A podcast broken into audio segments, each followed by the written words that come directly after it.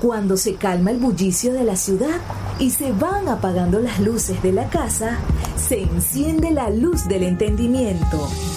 Desde este momento comienza Puerto de Libros, Librería Radiofónica, programa que contiene todos sus elementos tipo A. Puede ser escuchado por niños, niñas y adolescentes sin la supervisión de padres, madres o representantes. Comienza Puerto de Libros, Librería Radiofónica. Este programa llega a ustedes con el apoyo de Puerto de Libros, Librería de Autor. Consulta todas nuestras ofertas en nuestras redes sociales arroba Puerto de Libros. Sultana del Lago Editores, empresa zuliana de servicios editoriales. Conviértete en autor. Contáctalos en su página web sultanadelago.com. Bienvenidos a Puerto de Libros, Librería Radiofónica. Les habla Luis Peroso Cervantes, quien de lunes a viernes de 9 a 10 de la noche trae para ustedes este espacio a través de la Red Nacional de Emisoras Radio Fe y Alegría. 21 emisoras conectadas para llegar a sus hogares con buenos libros, con buena literatura, con buenas ideas y con esas semillitas del criterio que tanta falta nos hacen para poder cultivar a ciudadanos preparados para enfrentar la demagogia, ciudadanos que le den esperanza a nuestro país. Porque señora, señor que me escucha, usted sabe que los problemas no se terminan con una elección. Sí, es importante ir a votar por un alcalde, por un gobernador, pero el verdadero cambio se produce en el alma de las personas y es la educación, la lectura, la herramienta fundamental que tenemos para conseguir esos cambios profundos y necesarios que harán que nuestro país deje de estar pivotando, deje de estar sufriendo de todo lo que sufre. La noche de hoy tendremos un invitado muy especial, una persona a la cual le tengo muchísima estima, cariño, podría decir que de cierta forma lo amo. ¿Por qué? Porque él imparte, reparte, comparte amor día tras día y tiene más de 70 años en, esa, en ese oficio de repartir amor, un ser viviente que reparte amor. Me refiero a un titiritero, al maestro de todos los titiriteros del Zulia, al fundador del grupo Chimpete Champata, al gran Carlos Aguirre Fulcado, quien naciera un 2 de marzo del año 1944 y que hoy comparte con nosotros en esta noche venezolana, en esta noche literaria. Carlos, por favor, dale un saludo a nuestra audiencia aquí en Puerto de Libros, Librería Radiofónica. Buenas noches, querido público que está escuchando esta emisora. Deseo que mi conversación resulte agradable para ustedes. Ahora hago una observación a lo que acabas de decir en mi presentación. Yo soy titiritero del grupo fundador del Chimbete Champata, pero fundadores del Chimbete Champata fueron la poeta Laura Antillano y la artista plástica Luz Marina Gutiérrez. Les acompañé yo a ellas desde el primer momento, desde la primera función en la manipulación de los títeres. Por eso es que algunos dicen titiritero fundador porque abrí el espectáculo de los títeres. Sobre títeres pudiera conversar mucho, que me imagino que eso es uno de los eh, motivos que mm, te impulsó a invitarme al programa y que con mucho gusto aquí estaré para conversar sobre los títeres. Carlos, me gustaría comenzar por la época que te tocó vivir. Naciste en el año 44. Quizás eh, muchos de nosotros, bueno, yo nací en el 89, ah, no podemos tener una imagen clara de, de, cómo era esa Maracaibo de los años 50 en la que tú eras un niño, de cómo era esa Venezuela, de qué había de venezolano en ese momento en el ambiente y, cómo se distancia bueno, del, del país que tenemos ahora. Carlos, si yo te preguntara, ¿Cuál es tu primer recuerdo de ser venezolano? ¿Cuál es tu primera memoria de que perteneces a un país, a una ciudad, a una región? ¿Cuál sería? Son muchas las cosas que me hacen recordar el pasado. Ahora sí, yo te digo que es lo primero que recuerdo de ser venezolano, te voy a decir una cosa que no es venezolano, lo que recuerdo. ¿Qué recuerdo yo más de, niño? Los pesebres. Los pesebres los recuerdo mucho de niño, los, eh, los pesebres navideños, los que se eh, inauguraban, se abrían, se exponían el día de la Natividad del Señor. Y yo recuerdo mucho los pesebres y creo que asumí el oficio de titiritero y cuentacuentos porque me gustaron mucho los pesebres. O de otra manera que los pesebres influyeron tanto en mí que terminé siendo titiritero y cuentacuentos.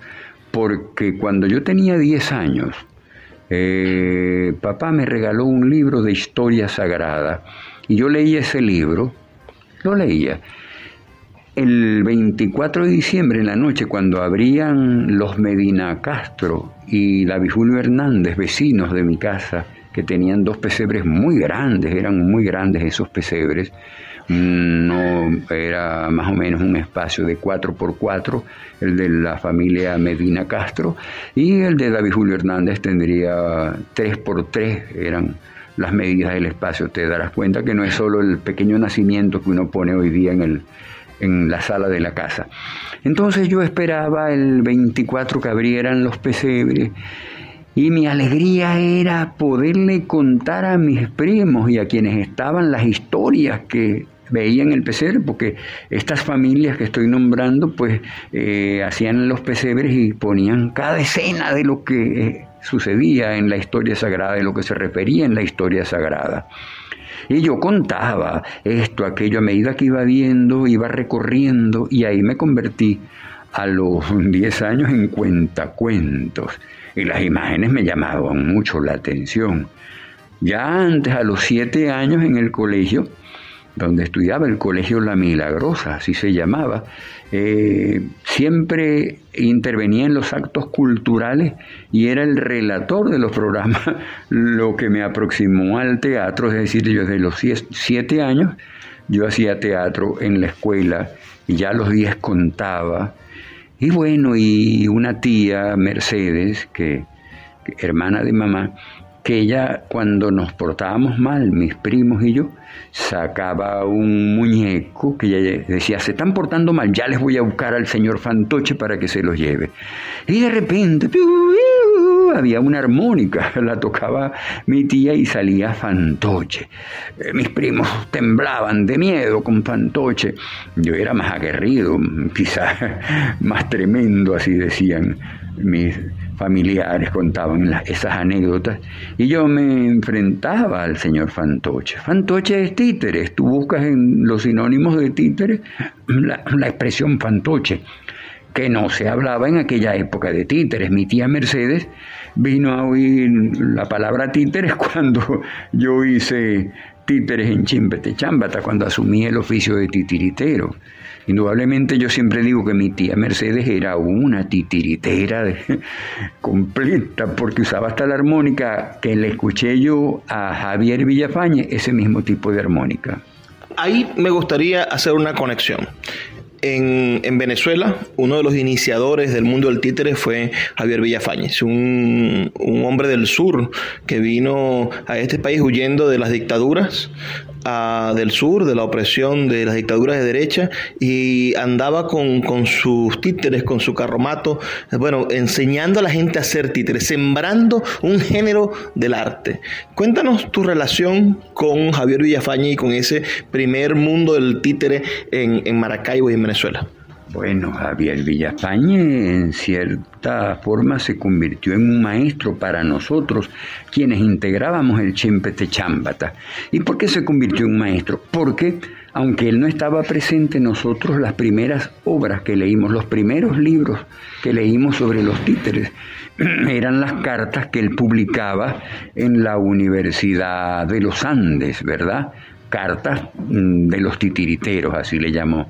Y entonces, eh, eh, cuando lo conocimos personalmente, vino al Chimbete Chambata y presenta las dos obras que él hacía más, eh, La calle de los fantasmas, con Juancito y María, y El pícaro burlado. En el pícaro burlado aparecen las palabras chimpete champata, que es el nombre que se le da luego a la agrupación de títeres que fundamos en la Universidad del Zulia, chimpete champata. Así que Javier está muy cerca a nosotros, a quienes integramos el movimiento de títeres de aquella época, ¿verdad? En el año 1969, que es cuando eh, surge Chimpete Chambata. El 15 de mayo de 1969 hace su primera aparición, su primera escenificación, o sea, el estreno de la obra, que es donde yo comienzo como titiritero. Como te dije antes, había actuado, había estudiado en la Escuela de Teatros de la Universidad del Zulia. La Universidad del Zulia, la Dirección de Cultura y la Universidad del Zulia tenía una escuela de teatro y yo había estudiado allí cosa que me permitió, pues, no, no veía títeres, pero me permitió desplazarme más en la capacidad histriónica, en la capacidad actoral que, me, que, le, que le brindé a los títeres. Me vino del teatro. Así que Javier Villafañe sí es muy importante su participación en Venezuela, porque el títere con él eh, se inicia de una manera permanente. Cubren las universidades un, un déficit que había en Venezuela los institutos de educación eh, universitaria, como la Universidad de los Andes, eh, ya en la Universidad Central de Venezuela, que estaba el grupo Cantalicio también, luego Luz, que estuvo eh, Chimpete Champata, la Universidad de Oriente, que estuvo también su grupo Udito, y así muchos centros universitarios eh, tuvieron sus títeres. Y indudablemente por la pregunta que me haces y tengo que, responderlo, Javier se constituye en un maestro, en un iniciador, él es quien impulsa el movimiento de títeres, o sea, tuvo mucha influencia. Bueno, Carlos, vamos a hacer una pequeña pausa. Son solamente dos minutos con los que vamos a escuchar las campañas de Radio Fe y Alegría, pero todas las personas que nos escuchen pueden enviarnos sus comentarios al 0424-672-3597, 0424-672-3597 o en nuestras redes sociales arroba librería radio en Twitter y en Instagram. Haremos una pequeña pausa y ya volvemos con más de esta entrevista con nuestro queridísimo y admirado Carlos Aguirre Fulcado. Escuchas Puerto de Libros con el poeta Luis Peroso Cervantes. Síguenos en Twitter e Instagram como arroba Librería Radio. Escuchas Puerto de Libros con el poeta Luis Peroso Cervantes. Síguenos en Twitter e Instagram como arroba Librería Radio. Seguimos en Puerto de Libros, Librería Radiofónica, esta noche con uno de, estos hombres irrepetibles de la cultura y un caballero verdaderamente del mundo del arte de la ciudad de Maracaibo. Me refiero al titiritero Carlos Aguirre Fulcado, quien fuese durante más tiempo el director del grupo de títeres Chimpete Champata, el grupo de títeres de la Universidad del Zulia, y un espacio que quizás muchos zulianos y no tan zulianos, personas que, que hayan pasado por aquí, por Maracaibo, quizá visitaron y vivieron la aventura de estar en una casa del títere, porque realmente lograron construir un, un mundo mágico que ofrecía ofrecía la alegría a niños en diferentes, eh, de diferentes edades y por muchísimos años. Ya luego hablaremos sobre la situación actual del, del de Champata, pero me gustaría retrotraerme al año 1967, cuando entraste a la Universidad del Zulia a estudiar la licenciatura en letras. Quiero que, que, que nos hables, Carlos, de esto por por motivos muy importantes. Ahorita los, uh, los muchachos, nuestros, nuestros sobrinos, nuestros nietos, nuestros hijos, uh, parece que, que, le han perdido o la situación, la crisis en que vivimos nos hace pensar que no vale la pena ir a la universidad, nos hace pensar que, que la universidad no nos aporta nada, pero sin duda entrar a la universidad te cambió la vida y te dio la oportunidad de ser quien eres y de hacer todo lo que has hecho como ser humano en favor de la ciudad y en favor de Maracaibo, del Sur y de Venezuela. Háblanos de ese Carlos que entró a la universidad, que era un joven, un adolescente todavía. Ah, no sé si tenías barba en ese entonces. Quienes conozcan a Carlos Aguirre Fulcado sabrán que es un sempiterno ah, hombre de barba y que su barba es conocida a leguas. La gente ve venir la barba y ya sabe que es Carlos Aguirre Fulcado el que se acerca. Háblanos de ese, de ese, de los sueños de ese Carlos Aguirre Fulcado de 18, 17 años, no sé qué edad tendrías cuando entraste a estudiar letras en la Universidad del Zulia. Veintitantos ya. Eh, indudablemente, eh, cuando un estudiante allá en el año 67 egresaba del bachillerato, pues yo soy dos veces bachiller, porque yo me gradué de bachiller en ciencias, pero descubrí que, no era lo mío. No, yo estudié ciencias por estudiarla, quizás no, no estaba tan claro pero veía que tenía muchas fallas con las matemáticas, para mirar al microscopio no veía bien, tenía deficiencias visuales y decidí inscribirme en el Liceo Elías Sánchez Rubio, un liceo nocturno, y entonces saqué el bachillerato en humanidades. Estudié dos, dos años nuevamente y me gradué de bachiller en humanidades lo cual me llevó a una carrera humanística. Entre tantas opciones, pues terminé estudiando letras. Eso era mm, para un bachiller un, camino esperado, era, significaba un nuevo amanecer.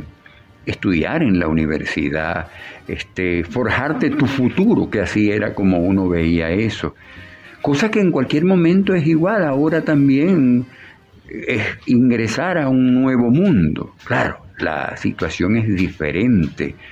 Una universidad ahora tan sola, tantas cosas han hecho que la universidad sea tan diferente como era ya en el año 67, ¿verdad? Un abandono por la pandemia por un lado, pero luego por la mm, arremetida esta mm, de, ¿cómo se llama cuando alguien se va del país donde el país se ha quedado solo? El país está descolorido. Venezuela lamentablemente está como esa cuando las casas se van quedando sin color. Así la veía yo esta mañana, descolorida.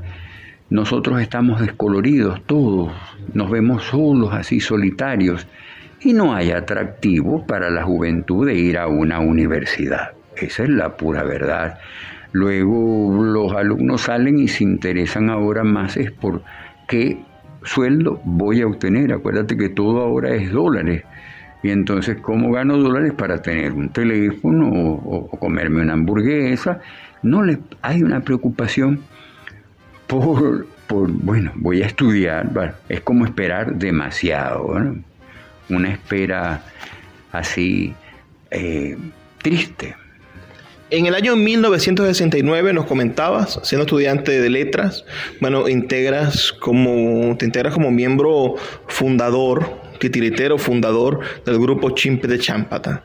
Este, este grupo nace de esa necesidad de convertir a los títeres en una herramienta también de no solamente de diversión, sino de formación de un nuevo ciudadano, de, una persona altamente imaginativa, de, de potenciar en los niños a través de la alegría, bueno, todos los valores positivos que puede comunicar el arte. Háblanos de ese equipo fundador, háblanos de quiénes compartieron contigo esa esperanza y de cómo te conviertes de ser un titiritero fundador a el año 1975 ser director del grupo Chimpete Champata. ¿Cómo llegas a convertirte en el director y padre, digamos, de la criatura institucional que es el Chimpete Champata? Hay un antecedente antes de, ingresar a Chimpete Champata y es que en el año 1967, eh, realizando los cursillos introductorios, que así se le llamaba, para estudiar letras en la Universidad del Zulia, llegó un titiritero checoslovaco al país, a la ciudad, Maracaibo, y buscaba voces para mm, doblar, para, para grabar para doblar un espectáculo al español que era el de Caperucita Roja. No me acuerdo ahora el nombre del titiritero, eh, solo sé que Enrique Romero pues nos lo puso en contacto con nosotros, con algunos estudiantes de letra, entre los cuales estaban Laura Antillano, Eunice Leal, Emperatriz Rincón, y nosotros grabamos no le agradó al Señor nuestras voces. ¿Sabes por qué? Porque lo hicimos con nuestras voces normales, o sea, muy actorales. Yo estaba en la escuela de teatro y lo hicimos con nuestras voces sin, sin falsear. Y el estilo del espectáculo, de este tiritero, de las obras del espectáculo, era caricaturesco. Lo entendí después en el teatro de títere, hay varios estilos: la caricatura, la realidad, la manipulación de objetos. Luego Dos años después, la chispa nos había quedado allá y Laura inicia eh, esta, eh, eh, esta, alegría. Ella entre el después del 67, Laura en su casa tiene una experiencia con, con algunas personas, entre los cuales estaba Luz Marina Gutiérrez, para hacer un espectáculo de títeres que se llamó, se llamó eh, El Chivato Volador, basado en un el relato de Aquiles Nazoa. Ya estos dos intentos nos lleva a reunirnos en el 69, ya algo más en serio, el poeta César David Rincón, director de Cultura de la Universidad del Zulia para la época, atiende las sugerencias de Laura, el proyecto de Laura de hacer un teatro de títeres, de escribirlo a la Universidad del Zulia, se aprueba y comenzamos a reunirnos y es cuando nace Champata, con Laura Antillano a la cabeza, Luz Marina Gutiérrez a la cabeza, y entre estaba el poeta Blas Peroso Naveda también, que es por cierto, él es quien sugiere el nombre Chimpete Champata, porque cuando nos reunimos, ¿qué nombre le vamos a dar a la agrupación? Blas propuso, vamos a darle Chimpete Champata, porque era lo que había quedado de las obras de Javier Villafañe, ya en el segmento anterior hablé de Javier Villafañe, ¿verdad? Y del pícaro burlado. Entonces, chimpete champata, que eran las palabras para engañar, utilizadas en la obra para engañar al policía y eh, eh, evitar, porque se había comido las naranjas y él tenía miedo que se lo llevaran por comerse las naranjas.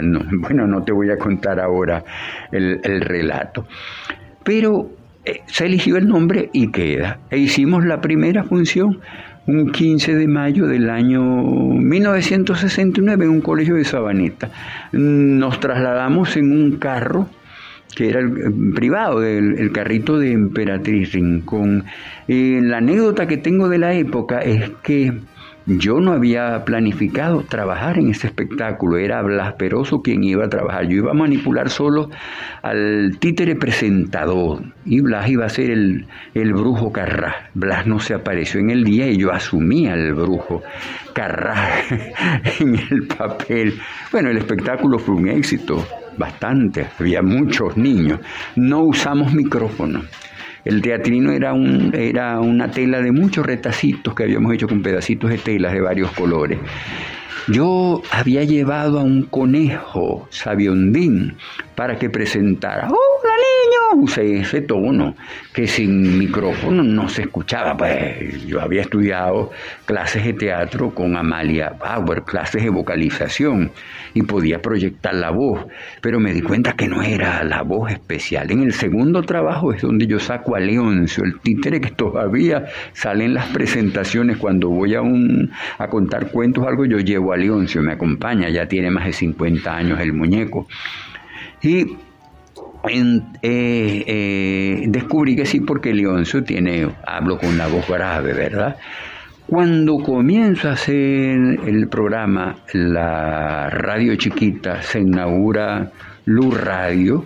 Desde el momento que se inaugura Luz Radio, eh, nosotros tuvimos un programa en la radio no, me vas a dejar nada para el otro segmento, Carlos. Dame un chance. Vamos a hacer una pequeña pausa. Son solo dos minutos. Recuerden que pueden reportar su sintonía al 0424-672-3597. 0424-672-3597. O nuestras redes sociales, arroba librería radio. Ya volvemos con más de, este, de esta noche maravillosa con Carlos Aguirre Fulcado aquí en Puerto de Libros, Librería Radiofónica. Escuchas Puerto de Libros con el poeta Luis Peroso Cervantes.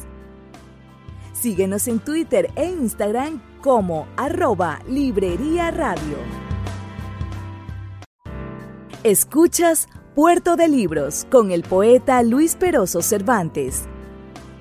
Síguenos en Twitter e Instagram como arroba Librería Radio.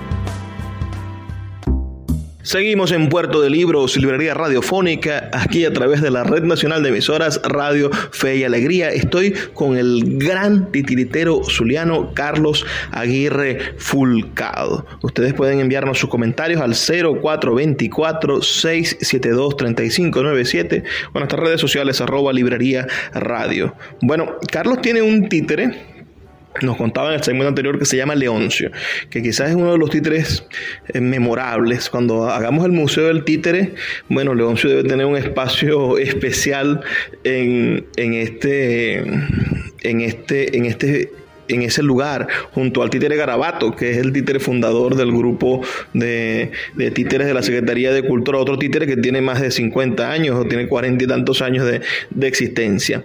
Bueno, antes de que mm, de, seguir con esta con esta entrevista y que me respondas por qué y cómo llegaste a ser director del Chimpet de Champata, ah, me gustaría que, le dieras vida un instante a Leoncio y nos dieras un saludo aquí en, Puerto de Libros.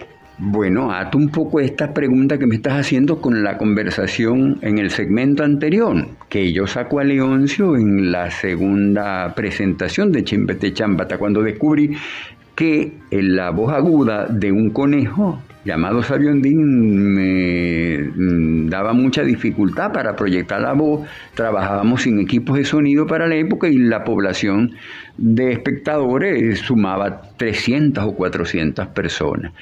Es en la radio, cuando debuto en la radio, o cuando se logra inaugurar el, Luz Radio, eh, entonces en la radio chiquita que yo saco a los dos personajes y se convierten en los presentadores del programa de radio Leoncio y Sabiondín, al punto que muchas personas pensábamos que eran tres personas, porque yo conversaba eh, con ellos dos. Hola, público, respetable público, damas, caballeros, niñas y niños, bienvenidos a la magia de la radio. ¡Eh, tú, déjame hablar! Por favor. Ya va, Sabiondín. ¿Ve? Ya ahí habló Leoncio y Sabiondín son voces de los títeres que yo apliqué en, la radio. Eh, me preguntabas eh, esta última pregunta que me acabas de hacer sobre eh, sobre la, la radio y Leoncio. ¿Cómo llega Leoncio a la radio? Bueno, ya me asomé y, perdón, ¿cómo llegué a ser director del, del Chimpete Chambata? En el 75, Laura se va a Carabobo, allá gana un concurso y se convierte en profesora de la Universidad de Carabobo. Y entonces yo quedo al frente de Chimpetechambata, era director de cultura el profesor Sergio Antillano. Yo no estaba preparado para ser director, a mí me gustaba eh, ser manipulador, titiritero, pero no director porque había otros compromisos no era lo mío. Sin embargo, Sergio dijo, bueno, si Carlos no va a ser el director, traigo a alguien de Caracas, Luz Marina. Y Laura dijeron, no, no, acepta tú para no perder el trabajo que veníamos iniciando, la propuesta que queríamos, el teatro que queríamos. Y asumo entonces la dirección para seguir haciendo las ideas e, Eres iniciador, Carlos, de algo oh, maravilloso, ahorita lo comentabas, que es la radio para niños. No, no hay no hay antecedentes. Si nos ponemos a investigar, no hay antecedentes grandes de, de medios de comunicación que tuviesen dedicados exclusivamente para niños. Nuestra televisión y nuestra radio, bueno, importó muchísimas cosas de, del extranjero, pero producciones locales, venezolanas, que le diesen espacio a exclusivamente a nuestros pequeños, como ahora es obligatorio por ley, ¿no? Nos obligan a, tener ciertas franjas horarias dedicadas a los niños y Fe y Alegría es promotora de eso también. Háblanos de, tu concepto de la radio chiquita, un programa que, que, nació en el 71 con la emisora de la Universidad del Zulia y que ya tiene 30, más de 30 años. Háblanos de, de esa experiencia y de lo importante que pueden ser los medios de comunicación para, para llegar a esas almas, a esos niños que necesitan también un poquito de esperanza, de cariño y de, y de alegrías. Bueno, para corregir la fecha para el público que nos escucha, nace en el 93 cuando se nace Luz Radio, ¿verdad? 1993. Eh, hacer un programa para niños, Rosa María Salón era la, primera rectora, la, la primera directora, perdón, era rectora de la Universidad Imelda Rincón. Y Rosa María Salón, pues eh, es la creadora de ese proyecto Luz Radio y queda como directora de, Luz Radio. Y me llama, Carlos, vamos a hacer un programa en la radio y nos gustaría que Chimpete Champata tuviera presencia en ese programa. ¿Qué propones tú? Yo le dije, bueno, tener un no podemos hacer títeres para que lo vean, pero sí para que escuchen. Entonces es cuando propuse, vamos a hacer un, programa que se llama así, la radio chiquita, y, surge la radio chiquita con la aprobación y con la idea de, Rosa María Salón al frente como este, directora de, la emisora para la época. Eh, hacer títeres, eh, eh, leer los, los, repertorios para títeres y radiarlos, por decir así de esa manera, ¿verdad? Eh, dramaturgia para, para la radio, dramaturgia infantil, para ese público especial como tú lo dices, no un programa por ser para niños que resultara así chiquitico, bobalicón, podía llamarse la radio chiquita, pero en el diseño del programa, un programa interesante, con mucha poesía, poesía para niños, con teatro, tenía el programa, adivinanzas, eh, bueno, en eso se convirtió un poco el programa, con la picardía de León y Sabiondín, el humor propio de los títeres que se le aplicó al programa. Llegó para mi sorpresa y mi alegría en el año 98, se hace la primera Bienal de Radios de Latinoamérica, de emisoras culturales de Latinoamérica, eso sucedió en México. Y Lu eh, agarró así, creo que fue Edinson Castro, profesor Edison Castro agarró un cassette, cuando eso hablaba de cassette, de uno de los programas que había, de los tantos, y lo llevó. Y Venezuela obtuvo la mención honorífica con ese programa. Ganó México el primer concurso con una tradición de 50 años, el segundo lugar lo obtuvo Colombia también con mucha tradición y Venezuela la mención honorífica, como tú bien lo dices, no había una amplia experiencia, los antecedentes muy pocos en, radio. Así que la radio chiquita marcó un, comienzo de la radio este, para niños en, en, Venezuela, en Maracaibo, para ser más exacto. Alguna vez dijiste que no hay finales tristes en el mundo de los títeres, pero si vemos la situación en la que se encuentra ahorita el chimpe de Chambata, ha desvalijado completamente, sucede después de haber tenido varias salas de teatro y, tener bibliotecas dedicadas al mundo del títere, después de haber tenido un personal con músicos, actores, aires acondicionados y presentarse semanalmente fijo los domingos, un espacio para que los niños tuvieran títeres.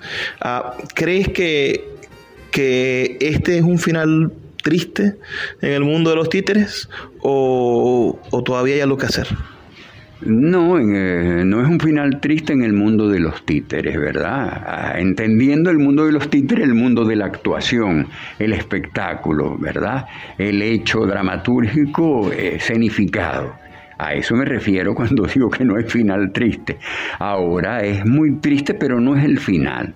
Porque mientras haya vida, pues, y mientras haya la pasión por el títere, es lógico que no habrá un final. Es un momento eh, triste, si se quiere, porque eh, no hay eh, ahorita la posibilidad inmediata de volver a levantar aquello que se cayó. Es triste, yo pasé en días pasados por la carretera cercana al Chimpete Champata y vi que lo único que había quedado ahí son los bloques, se llevaron los techos y todo. Eh, Lampa hizo desastre como la ha hecho desastre en casi toda la universidad. Pero están las nuevas generaciones, quienes vienen, porque ya de repente en mi caso particular no es que esté ya en la puerta de la tumba, pero ya cuando uno tiene más de 70 años es lógico que uno dice, bueno, no tengo tanto tiempo por delante, ¿verdad? Aunque uno tenga el deseo. Así que yo creo que no es triste porque la esperanza siempre debe estar en nosotros, ¿verdad? Yo creo que lo que más pierde el ser humano es cuando pierde la esperanza. Si perdemos la esperanza, perdemos la inercia de vida. Así que no es triste cuando hay esperanza. Y hago la separación entre el hecho comunitario, por decir así, que tiene un, un espacio en condiciones inapropiadas después que venía de tener un espacio tan lindo. El único espacio apropiado que había en la ciudad, que había quedado en Maracaibo, era Chimpete Chámpata, con columpios, con un área para proyección de cines, con dos salas para títeres y teatro. Era el único espacio, los niños de las escuelas venían todos los días y lamentablemente pues ahora está parado ese espacio, está destruido ese espacio, pero yo tengo la esperanza, siempre he sido una persona de esperanza, de que ese espacio va a continuar algún día. Bueno, vamos a hacer una pequeña pausa. En el siguiente segmento, ya el último, vamos a hablar sobre la otra faceta de Carlos Aguirre Fulcado. Una vez que Carlos Aguirre se jubila de la Universidad del Zulia, bueno, comienza un periodo de investigación, de formación personal. Obtiene su maestría, su doctorado y también se pone a escribir libros. Tiene 14 libros listos para ser publicados y vamos a conversar sobre ese mundo maravilloso de la imaginación del Carlos Aguirre Fulcado, escritor. Envíenos sus comentarios al 0424-672-3597 o a nuestras redes sociales arroba librería radio. Ya volvemos con más de Puerto de Libros, librería radiofónica. Escuchas Puerto de Libros con el poeta Luis Peroso Cervantes. Síguenos en Twitter e Instagram como arroba Librería Radio. Escuchas Puerto de Libros con el poeta Luis Peroso Cervantes. Síguenos en Twitter e Instagram como arroba Librería Radio. Seguimos en Puerto de Libros, Librería Radiofónica, ya en nuestro último segmento. Ha sido una noche maravillosa en compañía de un maestro, verdaderamente un hombre que ha dedicado su cuerpo, alma, su vida completa a robarnos sonrisas, a robarnos, pero a regalarlas, ¿no? Es una especie de Robin Hood que nos hace sacar sonrisas de donde no las tenemos y después nos las entrega y nos las pone plácidas en el rostro. Carlos, además, es conocido en toda la ciudad por, por, el nombre de Tío Carlos, por una columna que mantuvo en un periódico de alta circulación de Maracaibo, el diario Panorama. Tuvo allí un, una especie de periódico para niños llamado El Pitoquito y estaba la columna del tío Carlos. Este tío Carlos que además nos ha regalado a varios personajes maravillosos como Leoncio, Don Cristóbal, el niño Ernesto y que ha trabajado en la radio con la radio chiquita y con otro programa que, que se llamó La máquina de los inventos. Además, un hombre que, que no se ha detenido que en algún momento, como todo en la vida, ¿no? Cerró su ciclo después de más de 25 años de labor al frente del, del Chimpete Champata, ah, consiguió su, su, jubilación, pero eso no significó, bueno, irse a echar a la casa y esperar que llegara el, el carro fúnebre, todo lo contrario, fue el momento justo de emprender sus estudios de posgrado, de, de comenzar a escribir sus libros y dejar un legado escrito, una memoria ah, factible, digamos, una memoria que, que, lo sobrepase a uno para que los títeres continúen alegrando vidas y corazones. Carlos, háblanos de esa etapa, el momento en el que te jubilas y las decisiones que tomaste y ahora de tus libros. Hay una diferencia entre ese antes y hoy, el hoy, el de estos días, ¿verdad? Y antes, pues cuando uno se jubilaba ya era un reposo, un descanso. En cambio hoy te jubilas y estás pensando qué otra cosa vas a hacer, porque no puedes estar en un reposo. Las circunstancias económicas no te permiten estar en un reposo. Yo me jubilo en el año 97 de la universidad, ya voy a cumplir, ¿qué? 24 años este año de jubilado. El día cuando ya me jubilé, creo que estaba, estaba sentado y estaba muy triste y un gran amigo este, de apellido Arapé, ya falleció, me ve triste y me dice, profesor, ¿por qué está tan triste? Yo le digo, porque me voy a poner viejo. Y indudablemente en un momento uno se va a poner viejo, pero me voy a poner, ¿por qué se va a poner viejo si todo, eh, uno vamos a eso? No es que lo que me preocupa, no es que me ponga viejo físicamente, sino que me pueda poner viejo mentalmente, así, porque ya estoy jubilado, no sé qué voy a hacer. Porque yo me moví siempre en realidad en la universidad. Desde que era estudiante de bachillerato yo iba a leer, a consultar en las bibliotecas de la universidad y fue mi espacio de moverme siempre. Y él me dijo, profesor, pero si usted está joven todavía para hacer muchas cosas. Y yo entendí, reflexioné y es verdad. Después de eso, pues después de esa reflexión que tuve, inicié estudios, dije voy a estudiar, porque a mí me gustó siempre estudiar educación. En realidad lo que me gustó fue estudiar educación. Y estudié educación en ese lapso de jubilado, una maestría, también llegué al doctorado en educación, sobre todo para ver la posibilidad del títere como elemento educativo, pues mi especialidad es la educación alternativa, ¿verdad? La educación alternativa. Yo soy licenciado doctor en educación alternativa, donde ingresó el títere como un elemento alternativo en el proceso educativo, ¿verdad? Ahora también yo había escrito muchas cosas dispersas que habían quedado, los guiones que preparaba para el teatro, todo eso, pero ya en ese tiempo jubilado me dediqué a ir escribiendo poco a poco, a plantear esas experiencias, porque uno pasa, pero esas experiencias quedan para un público que venga.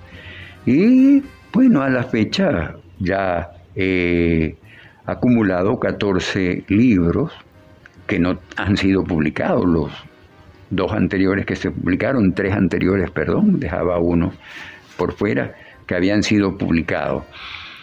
Así que está eh, el libro estrella que yo quiero publicar, que tú me estás facilitando esa posibilidad de hacerlo digitalmente y me estás explicando cómo, eh, Tío Carlos el Titiritero, basado en la experiencia que tuve en el año 86, 87 y 88 con el diario Pitoquito de Panorama. He recogido todas esas páginas, las actualicé, les coloqué otros ingredientes y ese sería mi libro estrella por los momentos. ¿no? Luego está la importancia del títere como elemento pedagógico alternativo, que es otro libro ya de teoría, y de ahí vienen más libros. Hay uno que se llama en Maracaibo, los títeres se llaman Chimpete Champata, donde recojo mi participación en el Chimpete desde que, desde que se fundó cuando estuve al momento hasta mi jubilación. Así que eh, hay esa posibilidad, porque ¿qué es lo que queda? El libro, sea como espacio físico, como objeto físico de lectura, o ahora como se le ve con los medios digitales, la lectura digitalizada. Eso es lo que queda y la memoria no muere si está allí. Por eso yo considero que sí es importante publicar lo que uno ha hecho, las experiencias, los saberes de uno, transmitirlos ahí que le pueden servir a otras personas. Carlos, vamos a, pensar hoy, 2021, hay un joven de 20 años que ha estado sensibilizado por todas las áreas del mundo del arte y, y que de repente al escucharte encuentra la esperanza de hacer del títere un oficio, de bueno, de, aprender a hacer títeres porque ama conseguir sonrisas en los demás, pero también porque sabe que de eso de alguna manera se puede vivir también, ¿no? Ah, ¿Qué recomendación le daría Carlos Aguirre a un joven que quiera ser tiritero? Planteárselo como estilo de vida, porque el títer es un estilo de vida que uno asume, ¿verdad? Soy titiritero y ya asumí el hecho de ser titiritero, lo cual me lleva a millones de disciplinas, la teatral, la musical, todo, porque la psicológica, porque el títere es arte, indudablemente. El títere es un medio artístico, proviene de las artes, de las artes escénicas. Y es un arte de mutuas influencias, porque el títere recibe influencia del arte musical, de la poesía, de la música, de la danza, de todas las artes. Es quizás el arte más completo por tener eh, toda la influencia de todas las artes. Por eso se le define como un arte de mutuas influencias. ¿Qué recomiendo yo? Bueno, eh, dedicarse a hacer títeres, eh, leer sobre lo que hay. Hoy día hay materiales sobre títeres, conocer de qué se trata, escribir, hacer lo que llamamos la dramaturgia para títeres. El títere es muy nuevo en este país y necesita de una literatura creada para él, necesita de un repertorio especial para él porque casi todo el repertorio que antes utilizamos provenía del teatro. Y hay una diferencia, a pesar de que vienen de las artes escénicas, los dos son teatro de las artes escénicas, pero hay diferencias entre el teatro de actores o actrices y el teatro de títeres.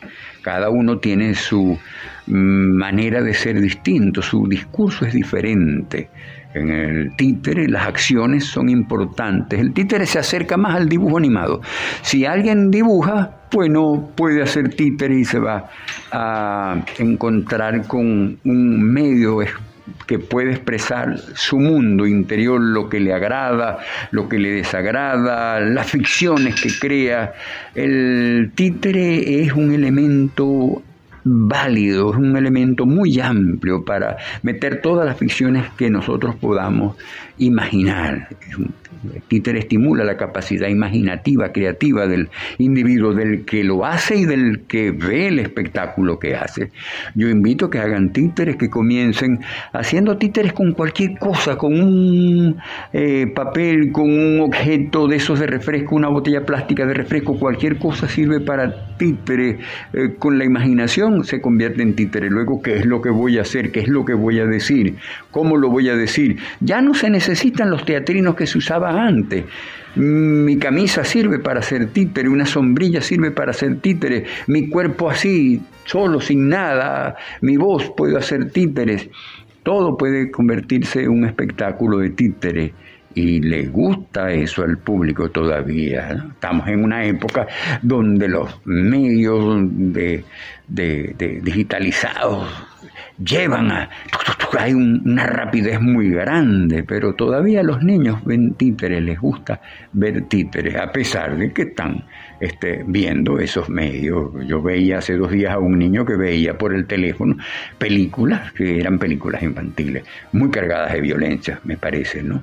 Yo creo que la diferencia entre tiritero ahora es que debe conducir sus programas a programas que tengan más amor, mucho más amor, más que violencia.